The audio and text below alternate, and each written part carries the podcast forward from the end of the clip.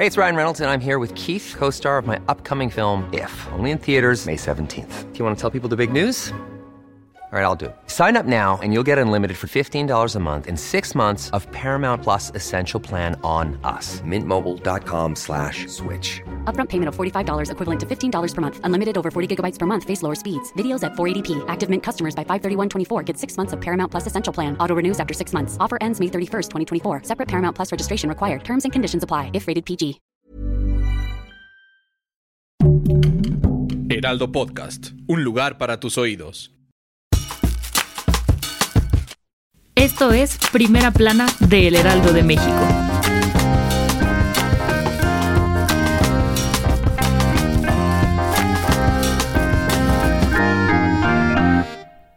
¿Puedes creer que han pasado 365 días desde que inició la cuarentena? Durante este periodo de confinamiento, descubrimos nuevas actividades que nos ayudaron a sobrellevar la pandemia por COVID-19. Escuchamos nuevos podcasts, vimos series, videos y películas e hicimos de la tecnología nuestro mejor aliado. Pero al estar encerrados, se descuidaron los espacios y el sector cultural. De acuerdo con datos de la UNESCO, 13 de cada 100 museos en el mundo no volverán a abrir sus puertas por esta situación, y al menos el 60% de los artistas reportaron ingresos muy bajos por sus creaciones. Esta historia inició hace un año, cuando los espacios dedicados al arte y la cultura cerraron sus puertas por un periodo que pensamos sería muy corto, pero cuando la pandemia se agravó, el 30% de los museos despidió a parte de su personal, el 41% perdió gran parte de su presupuesto público y el 43% de los museos ya no recibe ayuda privada. Al mantenernos todo el día en línea, perdimos también el contacto con los libros que dejaron de venderse en grandes cantidades.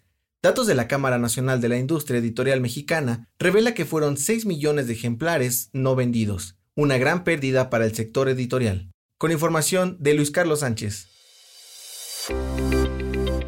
Seguro los has escuchado en la radio o has visto en la televisión, los spots de Morena, donde informan que han devuelto el 50% de su financiamiento público, dinero que equivale a más de mil millones de pesos, para la compra de vacunas contra COVID-19. Pero lo cierto es que esto no ha sucedido.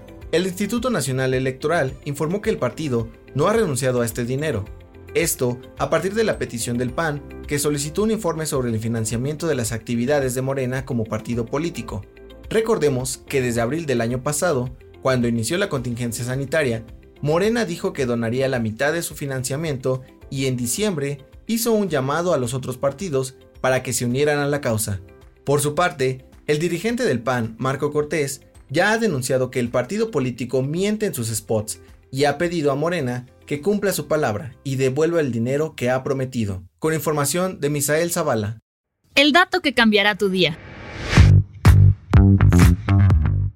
Buenas noticias. Investigadores del Instituto Politécnico Nacional crearon un kit para la detección de anticuerpos contra el COVID-19. Se trata de un suero humano, el primer producto mexicano de esta naturaleza, que ya cuenta con autorización para su fabricación y distribución. Este estuche también ayudará a evaluar qué tan eficaces son las vacunas ya aplicadas.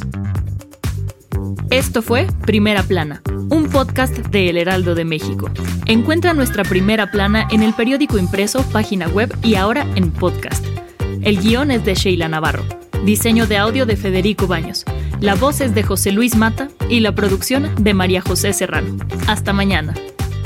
Síguenos en Twitter, arroba Heraldo de México, Instagram, arroba El Heraldo de México y encuéntranos en Facebook y YouTube como El Heraldo de México.